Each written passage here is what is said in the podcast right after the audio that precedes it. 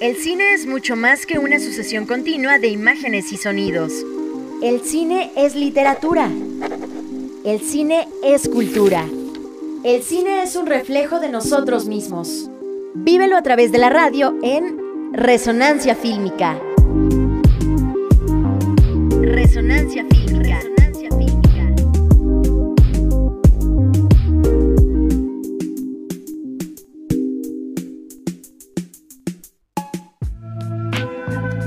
Hola, ¿qué tal? Muy buenas tardes, amigas y amigos. Ya se encuentran en Resonancia Fílmica.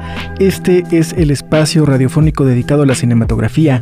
Platíquenos cómo están en esta tarde de viernes 23 de abril. Eh, les recordamos que este espacio es gracias a Nancy Vite, responsable de la producción, así como de Víctor Sony en los controles técnicos. Y bueno, pues si usted nos está escuchando por primera vez, le pido que no le cambie, quédese en esta sintonía del 91.1 de su FM y preste atención a esta y por supuesto a todas las propuestas de la barra programática de esta frecuencia universitaria que con mucho gusto y con mucho cariño tiene preparada para todos ustedes. Les pido también que nos sigan a través de nuestras redes sociales. Recuerden que nos encuentran en Facebook como Radio UAH Tulancingo 91.1. De esta manera podemos crear un vínculo directo de comunicación entre usted y yo, así es que por allá también nos vemos. Si nos encuentra en nuestro bello y querido Tulancingo, no se preocupe, búsquenos a través de nuestra sintonía en línea en www.uah.edu.mx. Muchísimas gracias por permitirnos ser una vez más parte de su tarde, de acompañarle en sus hogares, en sus vehículos, en sus negocios o desde cualquier sitio en el que nos esté sintonizando. Desde aquí, desde las cabinas del 91.1, yo les envío un fuerte y caluroso abrazo. Y bueno, pues sin más introducciones, damos inicio a esta resonancia fílmica. Acción. Efemérides y fechas importantes del cine. El dato enlatado.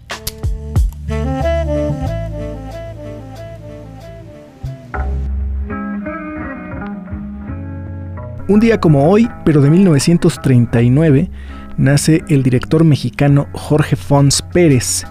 Entre su filmografía destacan películas como Rojo Amanecer de 1989, El Callejón de los Milagros de 1995, esta última basada en el libro homónimo de Naguib Mahfouz que fue escrito en el año de 1947. Esta película, El Callejón de los Milagros, es una película que en su momento rompió con los esquemas clásicos de la narración lineal en las películas eh, de nuestro cine mexicano y podría considerarse que fue el parteaguas de lo que se llamó el nuevo cine de oro de nuestro país.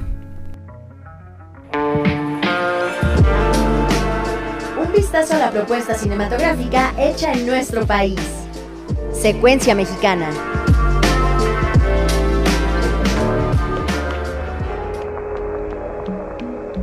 Y en la secuencia mexicana, esta tarde quiero hablarles de La Paloma y el Lobo de Carlos Lenin. Y es que La Paloma y el Lobo es la ópera prima del cineasta Carlos Lenin, con quien hemos tenido el gusto de platicar para, para este programa. Y pues esta película es un drama que se centra en una pareja que lucha contra las condiciones terribles existentes en la región del norte de México.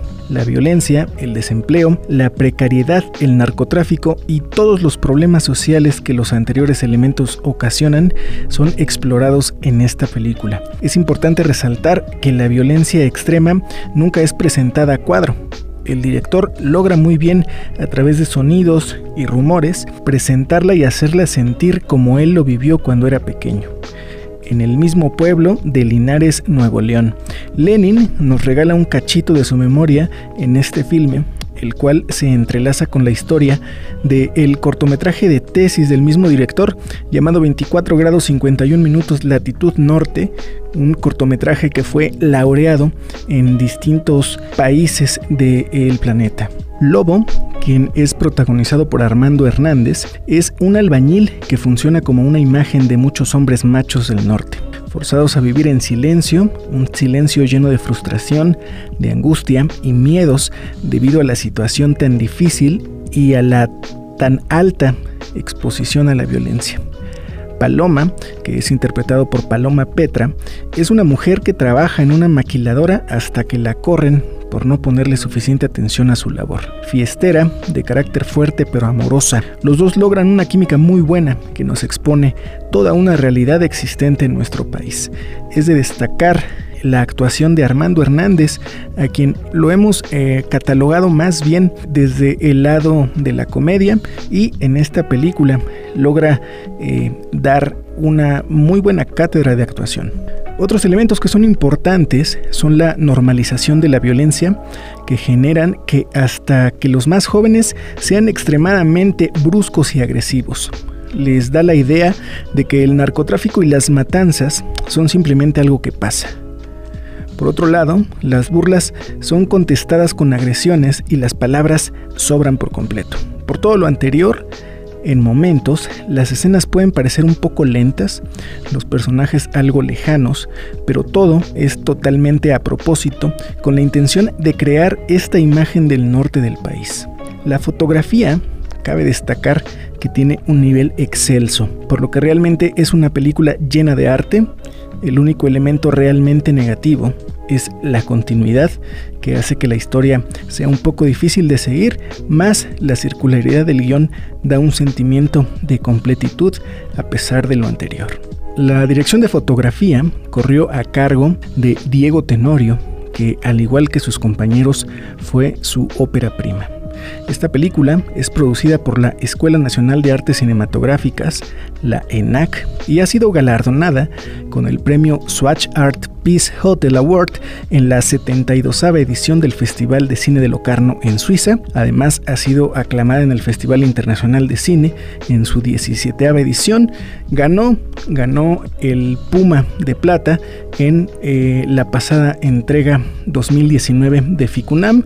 Y bueno, pues finalmente llega a las carteleras de nuestro cine nacional desde eh, el día de ayer, jueves 22 de abril. Definitivamente es un filme indispensable de ver por toda su importancia en la actualidad y por la gran habilidad que tiene Carlos Lenin de mostrar una imagen tan viva de una forma tan artística. El cine en voz de sus creadores. Cine Ediciones.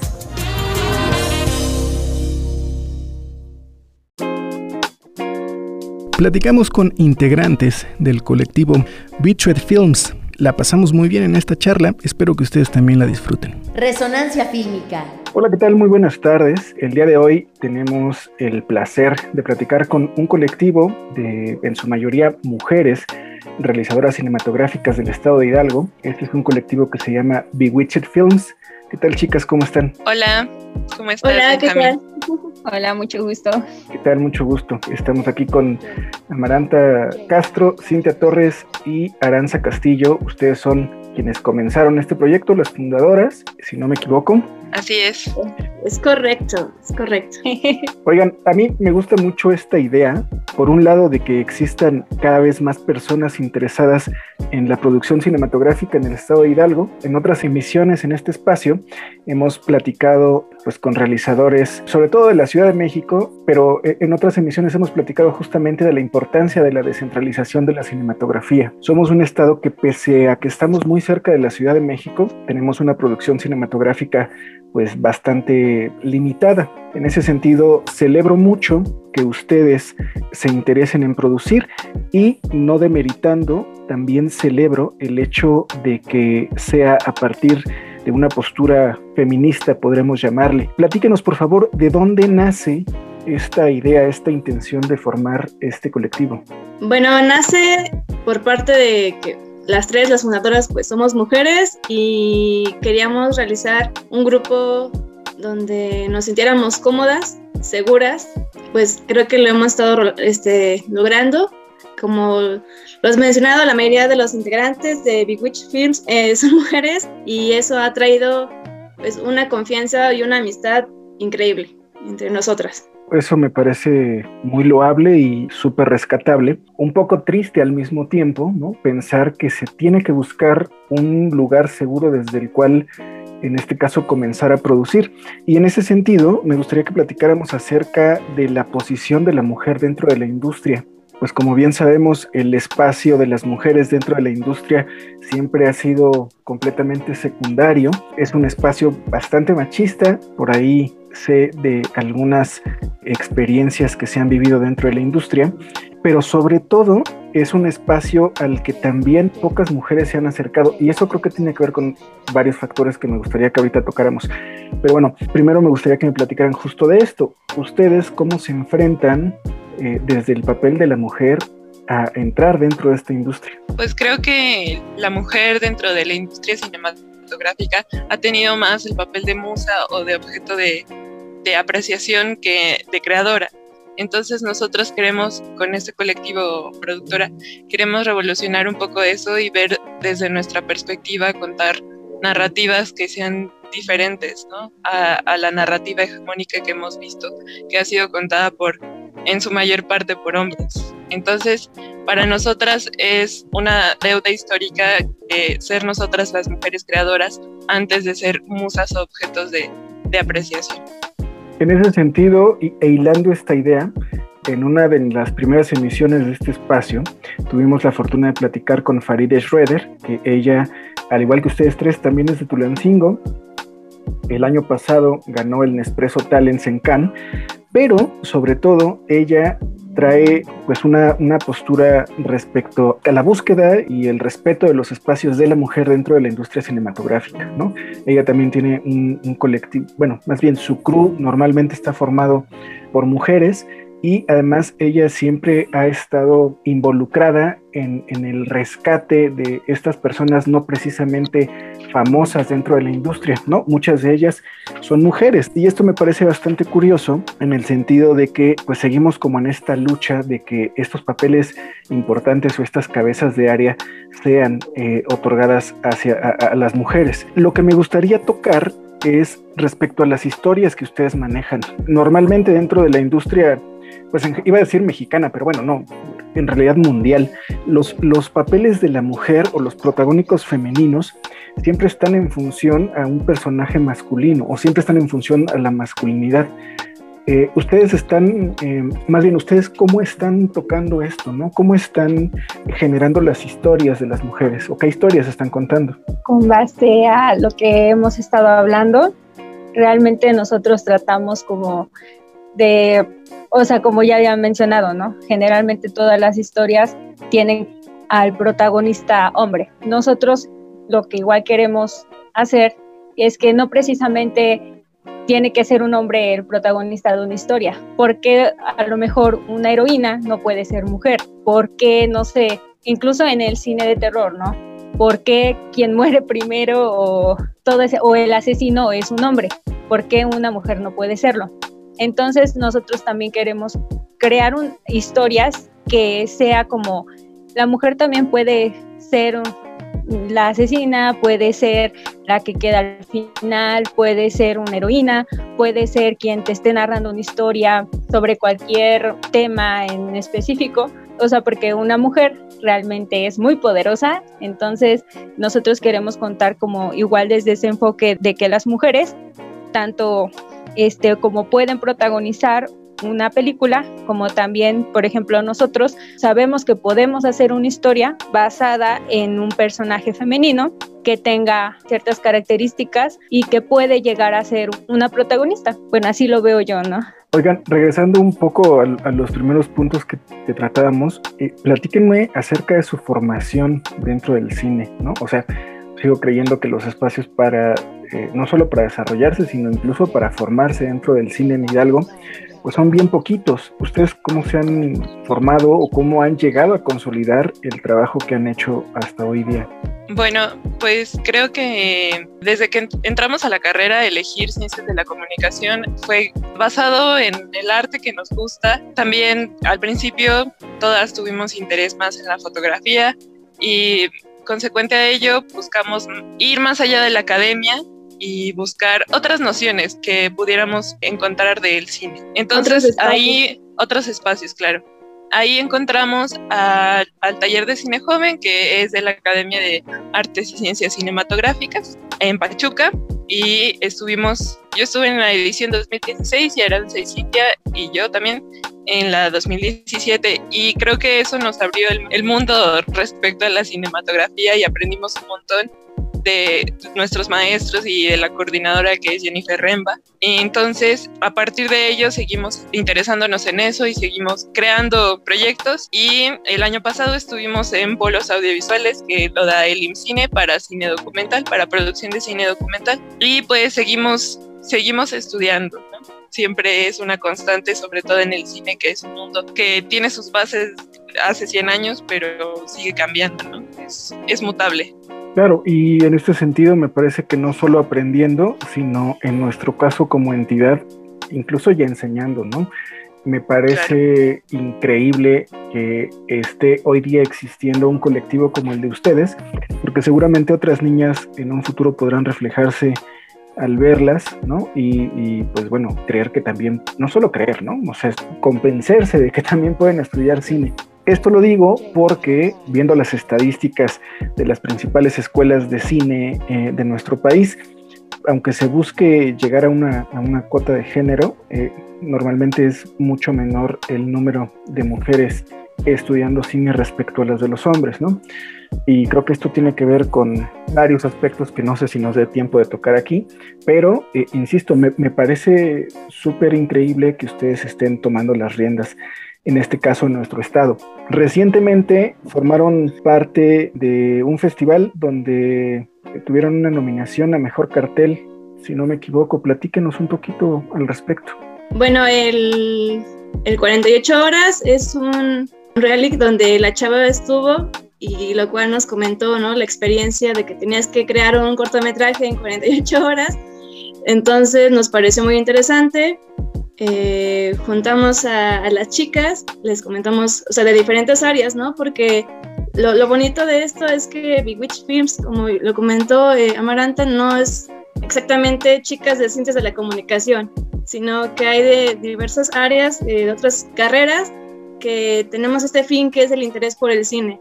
Entonces nos juntamos y fue como, va, hay que armarlo va a estar un poco intenso, sobre todo porque también ya se venía nuestro examen de titulación para Amaranta Aranza y para mí.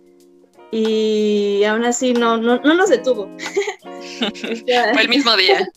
Sí, fue el mismo día, mí Literal, nos despertamos en la mañana, fuimos a nuestro examen de titulación a Legel y saliendo íbamos en el taxi, este, hablando con nuestras compañeras, eh, escuchando las reglas, que son eh, nos imponen un personaje, un objeto y una frase, ¿no? Ah, y los géneros. Entonces teníamos que idear el guion, o sea, la trama principal, íbamos ahí en el taxi, ¿no? De, ah, pues podría ser esto y lo otro. Eh, ya cuando llegamos, pues, afortunadamente la mayoría ya estaba aquí del equipo y ya, fue una bomba de tiempo, pero ah, lo, lo, logramos. Chava, ¿qué más puedes comentar? Pues sí, fue algo muy intenso, y, pero al final se logró y pues al final hicimos cine guerrilla, ¿no? O sea, entre todos, nos, con, lo que tení, con el equipo que teníamos, con las ideas que teníamos, con el dinero que teníamos, pues al final lo logramos y fue una satisfacción increíble que nos hayan nominado y sobre todo por el trabajo de María Lozada. Porque sabíamos que nos íbamos a enfrentar junto a, bueno, a producciones muy grandes y como ya lo hemos mencionado, eh, somos pues, estudiantes, bueno, eh, acabamos de salir de la carrera, no tenemos tanto presupuesto, no somos así como de, ay, somos con mucho equipo y pues las limitaciones sí, ahí están, ¿no? A la orden del día, sin embargo, no es impedimento para crear producciones y es amor al arte. Entonces, el hecho de, haber sido nominadas, nos sentimos muy, muy felices por, por nuestra compañera. O sea, casi todos estábamos llorando de tu cartel, o sea, tu foto está ahí en, una publicación, ¿no? Y, y, está este, siendo nominada, ¿no? Para una posible ganadora. Y a pesar de que, que no ganó, eh, para nosotras fue un premio, definitivamente. Y un logro para todos. Aplaudo totalmente su guerrilla y vaya, me hicieron, me hicieron revivir eh, ciertos momentos. Comprendo completamente esta adrenalina de trabajar así bajo esa presión. Eh, el año pasado un par de amigos y yo participamos del reto DocsMX, que es hacer un documental en 100 horas. Y mientras ustedes platicaban esto de que estaban el mismo día, tenían que hacer su examen y demás, bueno, pues nosotros esos días estábamos trabajando en nuestras labores cotidianas y al mismo tiempo estábamos produciendo un documental, lo cual es increíble, es un ejercicio que recomiendo un montón. Qué padre que lo llevaron a cabo y también qué padre que eh, pues estén poniendo el nombre del estado de Hidalgo en alto con sus producciones. Y en ese sentido, y ya para cerrar, me gustaría que nos platicaran en qué están trabajando, si tienen algún proyecto o varios que estén desarrollando eh, para que les sigamos la pista. Sí, ahorita tenemos uno en mente y es sobre animación, ¿cierto? Chavas, corrigiendo. Sí. Sí, ¿verdad?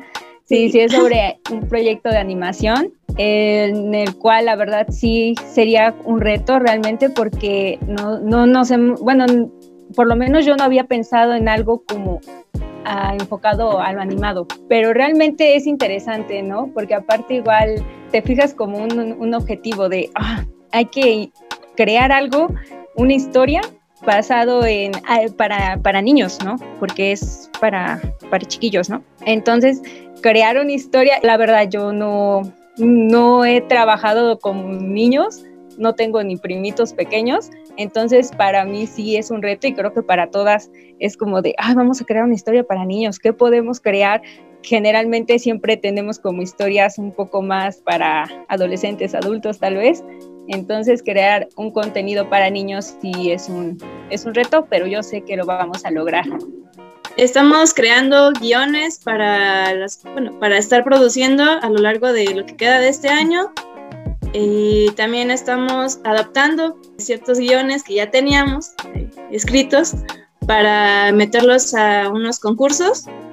Entonces, eh, bueno, Chava, no sé si me puedes apoyar con los nombres de, los ah, concursos. Sí, es, es para el Festival de Cine Elipsis y también para el Festival de Cine Espanto, eso es de cine de terror.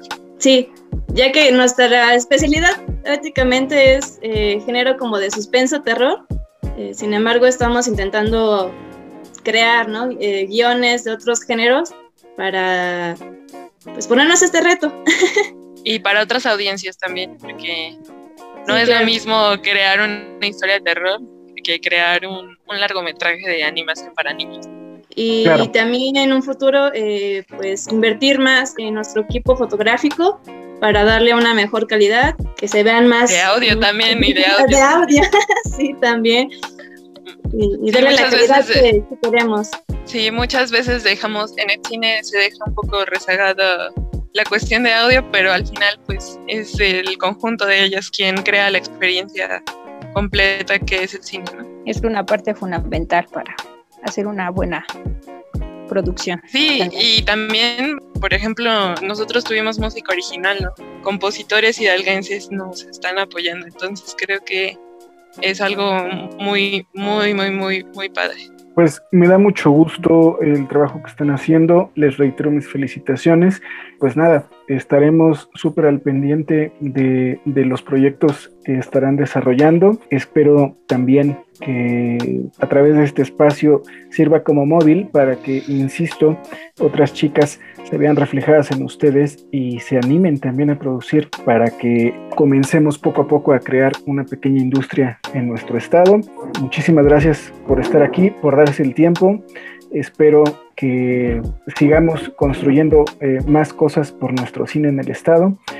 Y nada, muchísimas gracias. Gracias, Muchas gracias a por la invitación. Y un saludo para todas las personas que las están escuchando. A mí me da mucho gusto y me siento muy orgulloso que además de ser hidalguenses, pues sean de Tulancingo. Y bueno, pues insisto, nos estaremos sentando por aquí más adelante, espero, para platicar de sus futuros proyectos. Gracias, hasta luego. Hasta luego, Hasta luego, muchas gracias. Que nos, que nos sigan en redes sociales. Claro, claro, claro. Ay, sí, cierto. ¿Cómo, cómo las encuentran? Bewitch-films, pero en Instagram y en Facebook.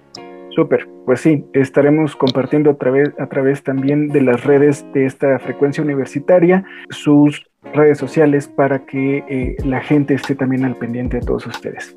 Y bueno, pues ahora sí, las despido. Muchísimas gracias por estar en este espacio. Muchas gracias, Benjamín. Adiós. Adiós, gracias. Espectadores, creadores, aficionados y críticos del mundo cinematográfico. Resonancia fílmica. Resonancia fílmica. Envío saludos a todos quienes nos escuchan. Muchísimas gracias por dedicar su tiempo y de nueva cuenta dejarnos ser parte de sus tardes de viernes. Un saludo muy especial a todas las personas que semana con semana se mantienen atentas de este espacio. Lamentablemente el tiempo se nos ha agotado, pero quiero agradecer a todos ustedes que todos los días sintonizan el 91.1 y comparten con nosotros de este espacio radiofónico dedicado a la cinematografía. Nancy Vite en la producción, Víctor Sony en los controles de grabación. Al micrófono les habla Benjamín Romero y recuerden que la próxima semana usted y yo tenemos una cita en una emisión más de Resonancia Fílmica. Mientras esto sucede, ustedes ya lo saben, vean mucho cine.